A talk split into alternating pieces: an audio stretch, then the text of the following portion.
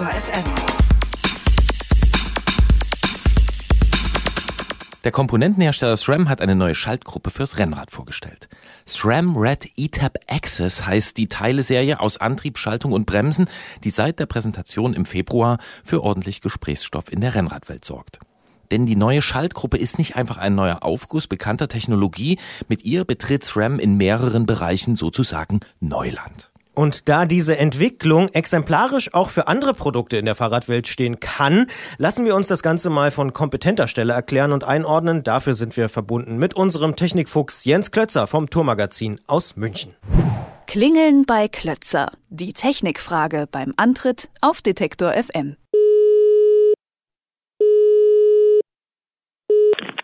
Tourredaktion Jens Klötzer, schönen guten Tag. Hallo Jens, um die neue SRAM Red ETAP Access gibt's ja einige Diskussionen, zum Beispiel auch bei euch im Tourforum.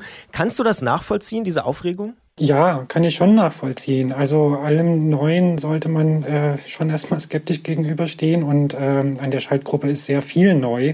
Und es gehört natürlich diskutiert. Äh, das ist natürlich gut so, dass man sich darüber mal Gedanken macht. Ja, teilweise kann ich auch die Skepsis nachvollziehen, teilweise nicht. Ähm, ja, Rennradfahrer sind äh, schon immer ein bisschen traditionell und eher konservativ veranlagt gewesen und haben mit Neuem erstmal ein bisschen Berührungsängste.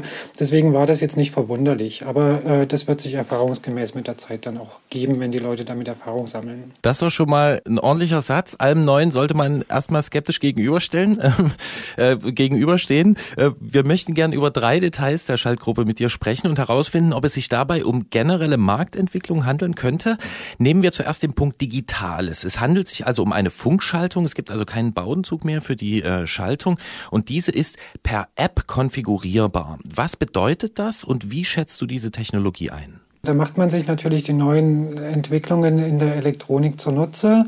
Und ähm, das bedeutet einfach, dass ich so bestimmte Sachen an der Schaltung einstellen kann. Und zwar indem ich mich mit dem Smartphone oder mit dem Tablet ähm, mit dieser Schaltung verbinde und dann kann ich so ein paar Einstellungen vornehmen. Ich kann mir zum Beispiel aussuchen, welcher Knopf für welches Schaltverhalten verantwortlich ist. Also wo will ich drücken, um rauf oder runter zu schalten. Sowas kann ich zum Beispiel einstellen. Ähm, ich kann so die Geschwindigkeit in gewissen Grenzen einstellen, ob es schnell oder langsam schalten soll. Oder ich kann zum Beispiel sogar so eine Art Automatik äh, äh, einstellen, ähm, dass ich also ähm, nur noch rauf und runter schalten muss und äh, die Schaltung automatisch den Kettenblattwechsel vornimmt. Oder äh, dass mir gewisse Gänge gesperrt werden, die jetzt ungünstig für die Kettenlinie sind oder sowas. Solche Kleinigkeiten kann ich da machen. Und äh, ja, das ist äh, schon natürlich die Zukunft. Also auch beim Fahrrad äh, kommt die Elektronik immer mehr und mehr ins Spiel. Jetzt hast du schon angesprochen, dass in anderen Bereichen auch diese Elektronik ja schon durchaus da ist. Also man kann ja auch heute schon, weiß ich nicht, sein Licht, seine Rollos oder auch die Heizung per App steuern. Wird es vielleicht in Zukunft wirklich flächendeckend so sein, dass wir ganze Fahrradkomponenten eben einfach per App steuern? Ja, alles, was irgendwie elektronisch machbar ist, äh, äh, wird, sich, äh, wird sich dahin entwickeln, denke ich. Also das sieht man auch in anderen Bereichen. Und ähm, klar, das hat äh, natürlich die Vorteile, dass man sich das selber individualisieren kann, dass man nicht mehr auf die Vorgaben äh, vom Hersteller unbedingt angewiesen ist, sondern sich da ein bisschen äh, seine eigene Welt bauen kann. Die Nachteile sind halt die, die die Elektronik so hat. Also man ist immer irgendwie von der Stromversorgung abhängig. Wir kennen das alle, das gibt es halt manchmal Softwareprobleme Probleme, Systeme stürzen ab, irgendwie Updates und so weiter. Ähm, das sind dann die Sachen, die da eben auch dazukommen. Ja, und es gibt ja auch Leute, die sagen, naja, wer weiß, wie lange das dann äh, quasi elektronisch versorgt wird. Ne? Also man muss dazu sagen, diese Gruppe funktioniert grundsätzlich auch ohne Smartphone und ohne Tablet. Man kann das also auch so nutzen, aber wenn dann neue Betriebssysteme kommen und vielleicht neue Modelle, vielleicht ist man dann auch gezwungen, dann nachzurüsten, oder? Ja, natürlich, klar. Dann kommen wir mal vom digitalen zum rein mechanischen, äh, nämlich zu den Antriebskomponenten der Schaltgruppe, also Kette, Kettenblätter und äh, Ritzelpaket. Diese sind nämlich bisher nicht mit Produkten anderer Hersteller kompatibel. Die Kettenrollen sind anders dimensioniert als bekannt. Man muss sich seinen Antrieb also sortenrein zusammenstellen und kann nicht auf Produkte anderer Hersteller zurückgreifen. Wie schätzt du das ein und werden wir in Zukunft mehr solcher Insellösungen sehen? Also ich äh, würde sagen, wir sind eigentlich schon längst allerdings dabei. Also das ist so, dass gerade bei den ähm, High-End-Gruppen die Sachen eigentlich nur miteinander funktionieren und miteinander am besten funktionieren. Also die Kette, die, äh, die, die Umwerfer- und Schaltwerkskonstruktionen äh, und die Kettenblätter und Ritzel, das ist alles gut aufeinander abgestimmt und funktioniert im Zusammenspiel einfach am besten. Und äh, es ist in der Regel so, dass man, wenn man die Sachen mischt, irgendeine Art von Funktionseinbußen hinnehmen muss.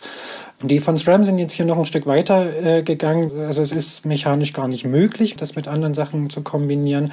Aber ähm, ich muss sagen, im High-End-Bereich ist das eigentlich kein Problem. Also wer sich so eine teure Gruppe kauft, ähm, der legt eigentlich auch den Wert auf das perfekte Zusammenspiel und ähm, das, das sehe ich weniger problematisch. Das sagt Jens Klötzer und wir sagen an dieser Stelle schon mal vielen Dank für das Gespräch, sprechen aber gleich nochmal weiter im Podcast über die einzelnen Vor- und Nachteile. Zum Beispiel gibt es ja auch einen ja, Kraftmesser an dem Ding, der auch so ein bisschen komisch verbaut ist. Gleich werden wir darüber noch ein bisschen intensiver sprechen. Sagen aber schon mal Danke, Jens. Danke euch. Und damit sind wir drin im Podcast Bonustrack hier beim Antritt bei Detektor FM. Ich habe es schon gerade gesagt, die Schaltgruppe hat auch einen Kraftmesser, ein sogenannter Power Meter.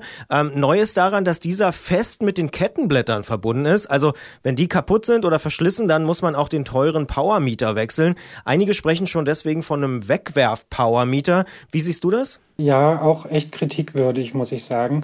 Also der Hintergrund ist, dass man da so ein bisschen Gewicht spart, äh, wenn man die Sachen miteinander verklebt, anstatt sie miteinander zu verschrauben. Äh, muss aber auch sagen, ich finde es äh, eine ganz schön durchgeknallte Idee. Also Kettenblätter verschleißen, das ist einfach so, die sind aus Alu und da läuft die Kette drüber. Irgendwann sind die durch und bei einem Profi, der wirklich viel fährt, äh, dauert das vielleicht ein Jahr.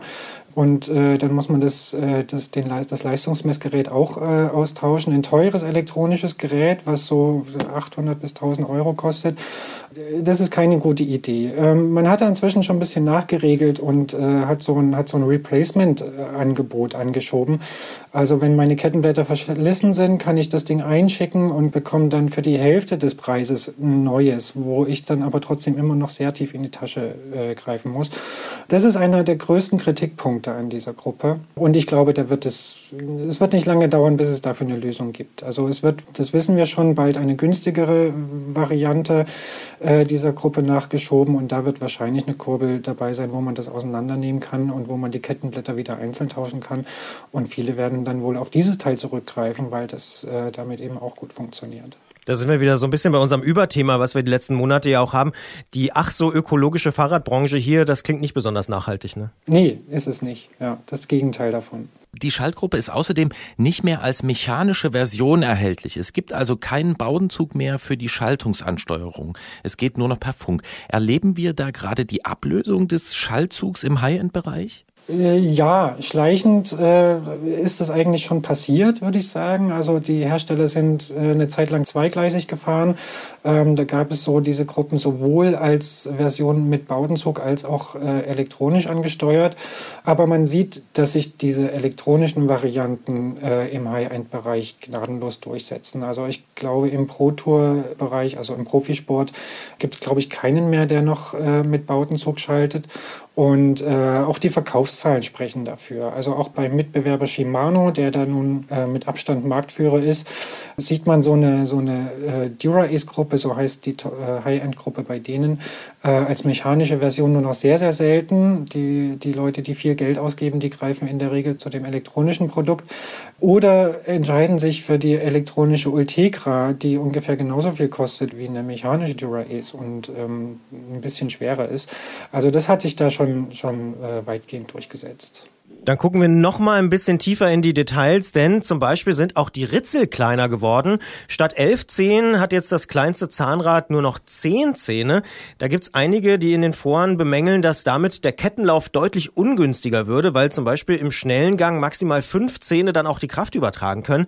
Haben die Kritiker recht? Theoretisch ja. Also es ist schon so, das sind viel weniger Zähne im Eingriff und äh, der Verschleiß ist dadurch höher. Das Ritzel läuft auch so ein bisschen unrund, weil sich das von der Kreisbahn so immer mehr so ein bisschen ins Eckige bewegt. Praktisch muss ich sagen, man muss auch mal sehen, wann man sich in diesem Gang bewegt. Also das ist der größte Gang und äh, das ist so ein Gang, wo ich jetzt bei der Höchstgeschwindigkeit nochmal irgendwie eins draufsetzen kann. Und sicher kein Gang, in dem ich irgendwie stundenlang vor mich hinkurble, äh, sondern in der Abfahrt äh, irgendwie nochmal zum Beschleunigen oder so. Daher sehe ich das ja jetzt nicht so kritisch. Also ähm, man hat einfach noch einen Gang mehr, wo man, wo man noch mal eins draufsetzen kann auf den Speed. Und dass das da jetzt ein bisschen unrund läuft, das würde mich jetzt in der Praxis kaum stören, weil ich wenig Zeit in dem Gang verbringe. Okay, dann machen wir mal einen Strich unter die Punkte, die wir jetzt hier besprochen haben ähm, und fragen dich final Digitalisierung, technische Insellösung und Elektronikkomponenten zum Wegwerfen. Siehst du da einen Trend, der auch für andere Bereiche am Fahrrad spricht oder ist das eher ein singuläres Ereignis? Mm, nö, das ist schon ein Trend, äh, den, den auch andere Bereiche des Fahrrads betrifft es gibt jetzt beim Fahrrad wenig, was man elektronisch lösen kann. Also äh, die, die, Schaltung, klar, äh, das geht mit bei Elektromotörchen, aber ich glaube, äh, Bremsen werden wir dann nicht äh, elektrisch angesteuert erleben, schon aus Sicherheitsgründen. Aber natürlich diese ganzen Peripheriegeräte, also von der Navigation über äh, irgendwelche Pulsfrequenzmesser, Leistungsmessgeräte, das ist absolut ein Trend. Äh, also sowas wird natürlich sowieso elektronisch gelöst, aber ein Trend ist sowas zu integrieren. Also dass man eine Plattform oder eine Oberfläche hat, mit der man dann alles äh, bedienen kann und nicht sich irgendwie drei oder vier Geräte an den Lenker äh, schrauben muss ähm, und die dann ja auch untereinander kommunizieren können. Ja, das ist ähm, absolut ein Trend, den man auch in anderen Bereichen des Fahrers findet. Jetzt ganz zum Schluss, Hand aufs Herz. Wie schätzt du die neue Schaltgruppe ein? Also welche Erfahrungen hast du ganz persönlich damit gemacht? Was sagt Jens Klötzer vom Tourmagazin dazu? Ich bin sie jetzt ein paar Mal gefahren. Ich finde, jetzt rein vom Fahren her ist der Schritt äh, gar nicht so riesig äh, zu, zu Vorgängermodellen oder auch äh, im Vergleich zu Konkurrenzprodukten. Das Ding schaltet toll, das läuft ruhig. Wir haben auch festgestellt, dass es äh, ziemlich verschleißresistent ist.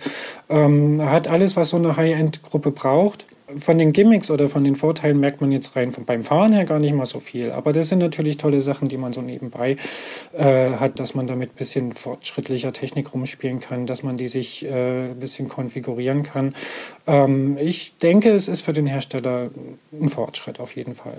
Ja, und jetzt ganz zum Schluss, es gibt nämlich noch ein ganz kleines verstecktes Killer-Feature. Man kann, äh, weil parallel nämlich auch eine elektronische Mountainbike-Schaltgruppe rausgekommen äh, ist, ähm, mit einer elektronisch ansteuerbaren, versenkbaren Sattelstütze, kann man jetzt das zwar mechanisch nicht kombinieren, aber man kann mit den Rennrad-Schaltbremshebeln ähm, das Mountainbike-Schaltwerk kombinieren und kann deswegen so ganz ähm, absonderliche Geräte bauen mit dicken Reifen und Rennlenker. Wie findest du das? Ja, das ist natürlich super. Also jetzt mal abgesehen davon, ob man das braucht, aber es lässt einfach viel mehr Freiheiten und, und äh, lässt viel mehr Kreativität zu, mal irgendwie so ein Fahrrad äh, aufzubauen. Also ähm, mit Rennlenker und Mountainbike-Schaltung, das war bisher mit sehr, sehr viel Gebastel verbunden und mit Funktionseinbußen. Aber es gibt Leute, die möchten das und haben sich dem dann halt irgendwie gewidmet. Das ist jetzt hier ganz einfach. Einfach zusammenschrauben und es funktioniert miteinander. Und umgekehrt natürlich genauso. Ich kann mir äh, Rennradkomponenten zusammensuchen äh, mit einem ganz fein abgestuften Betriebe und dann mit geradem Lenker fahren. Ja, da muss man nicht mehr viel rumsuchen. Viele Möglichkeiten zur Kombination, viel Freiheiten, sofern man auf der vom Hersteller abgesteckten Insel bleibt. Die neue SRAM ETAP Red Access ist so eine Schaltgruppe, die da einiges äh, von verkörpert. Wir haben mit Jens Klötzer darüber gesprochen, was das auch heißt für andere Produkte am Markt und wir sagen wie immer vielen Dank für das sehr fachkundige Gespräch. Danke auch nach Leipzig.